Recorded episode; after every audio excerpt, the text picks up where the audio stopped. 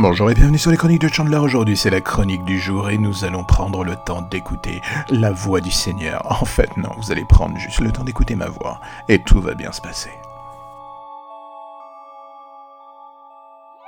Beverly Hills, c'est le passé, c'est le moment où on était un ado pour qui ce genre de soap un peu était vraiment le top de l'écriture télé. Oui, on ne va pas se mentir, à l'époque on avait des goûts de chiottes et certains diront que cela n'a vraiment pas changé. Du coup, en voyant que la série allait avoir une suite, je me demandais comment tout cela pouvait prendre forme et la surprise est que le parti pris qu'adopte cette suite est aussi fascinante que véritablement gênant. En effet, ce Beverly Hills version 2019 se passe loin de l'univers de la série. Ce n'est plus de la fiction, ce n'est plus un soap, tout se passe dans notre univers autour de la réunion des acteurs de la série quelques décennies plus tard. Alors oui, il y a le côté les mystères de l'amour avec des acteurs conscients d'être prisonniers ad vitam aeternam d'une série dont ils veulent se débarrasser. Elle les a lancés, mais aujourd'hui, elle a ce petit côté ex bien chiant dont on n'arrive plus du tout à se débarrasser. Ça leur colle à la peau et ça les fait tout chier. Et c'est vraiment tout le principe de ce pilote, voir le casting entier de la série jouant une version exagérée de leur personnage dans la vraie vie. Est-ce que cela fonctionne? Bizarrement, oui. Est-ce que la chose repose vraiment et uniquement sur la nostalgie que l'on peut avoir pour la série? Celle qui nous fait presque tolérer l'intolérable et le hic avec ce Beverly Hills version 2019 tient dans le fait que lorsqu'on arrive à la fin de ce pilote, on n'a pas une envie particulière d'aller au-delà de la chose en fait. On entend alors dans sa tête cette petite voix qui nous dit Ok, c'était sympa, mais la blague a assez duré et l'on arrive avec un entrain assez malaisant pour 100 ans. Ça suffit, passons à autre chose car c'est bien là du concentré de malaise pur qui coule dans nos veines, dans nos oreilles. Le second degré des premières minutes se transforme en un sentiment pour le moins poisseux et agaçant, celui qui nous fait dire Ah, mais en fait, il y avait une raison pour laquelle j'avais décidé d'oublier cette série.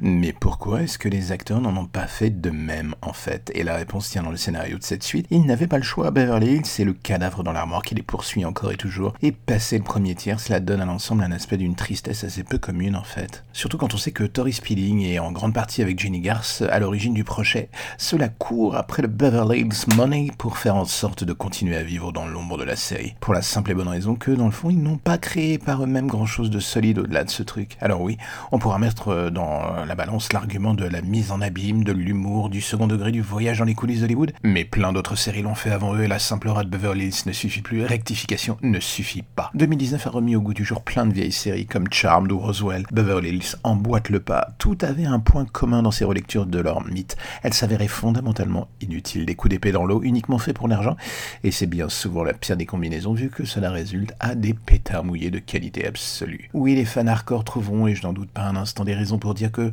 c'est bon, c'est pas si mal dans le fond, on se raccrocher aux branches tant que possible. Se voler la face, rien n'y fera. Ce pilote est une expérience à vivre au moins une fois, je vous l'accorde. Le genre de celle qui, en bout de course, vous laisse avec la certitude que, par moment, il faut quand même savoir laisser dans le passé certaines choses de son adolescence. Quand on tourne une page avec une série, c'est comme avec une ex, il faut rester sur sa ligne de conduite et ne pas écouter son démon intérieur. Celui qui nous dit que l'on peut y retourner sans souci, il n'en ressort jamais rien de bon. Et quand on est au pied du mur, la seule chose que l'on entendra est cette petite voix murmurant dans notre oreille. Je te l'avais bien dit, hmm, tu ne m'as pas écouté. Alors donc, je vais vous dire la chose suivante. Ce Beverly Hills si vous le voulez, mais prenez-le pour ce qu'il est, c'est-à-dire une cérémonie d'adieu définitive, et ensuite passez à autre chose parce que vraiment vous avez mieux à faire. Et voilà, c'est la fin de la chronique du jour. Et si par hasard vous avez envie de rattraper votre retard sur les épisodes précédents, il n'y a qu'une seule solution qui se propose à vous. Tapez les chroniques de Chandler sur absolument toutes les plateformes de podcast en ligne.